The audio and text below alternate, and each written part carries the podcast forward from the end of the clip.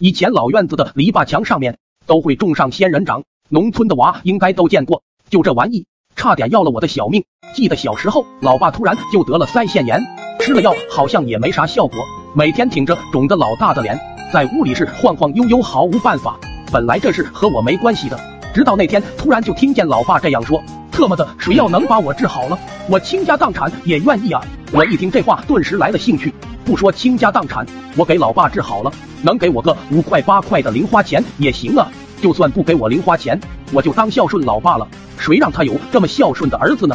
但是我也不是医生，也没办法，就跑去问我二哥。他点子一向比我多，本来二哥懒得搭理我，但是一听到零花钱可以分他一半，那是比我都上心。小弟不是二哥稀罕你那零花钱。主要是二哥比较喜欢乐于助人，知道吧？终于在他表叔的三婶的隔壁邻居的二侄子他妈那里打听到了一个方法，说是仙人掌可以治腮腺炎，但是七传八传，传到二哥这里就只剩个仙人掌了，也没有使用方法。二哥自己一琢磨，就和我说要用仙人掌的刺扎，越多越好，这就类似那个什么针灸疗法。我一听好像挺有道理，小弟二哥只能帮你到这了。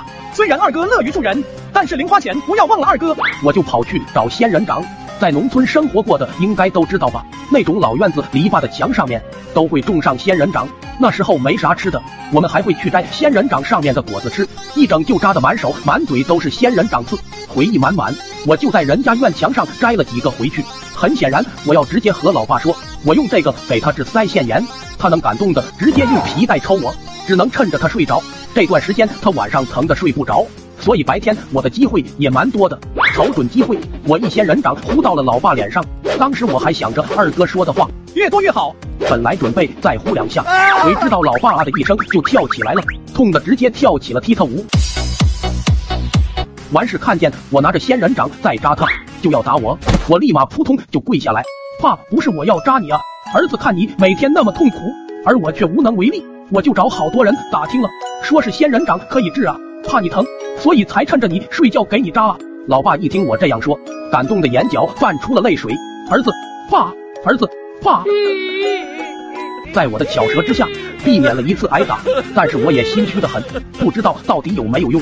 反正扎都扎了，老爸也想看看有没有效果。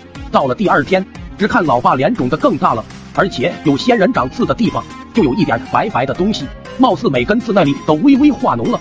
老爸脸肿的话都说不清楚了。对着我乌拉乌拉的说了一堆，我一个字都没听清楚。老爸，你放心，我一定会给你治好的。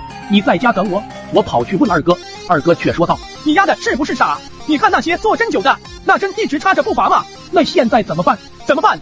赶紧拔掉啊！怎么拔？那么多，还那么小。”二哥思索了一番，算你小子运气好。我爸你二叔昨天刚买了一瓶粘老鼠的强力胶，一会我拿给你，你抹在你老爸脸上，然后一扯就行了。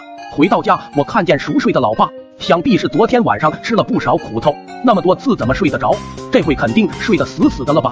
睡吧睡吧，一觉醒来就好了。我过去就把强力胶涂在了老爸的脸上，用力一拽。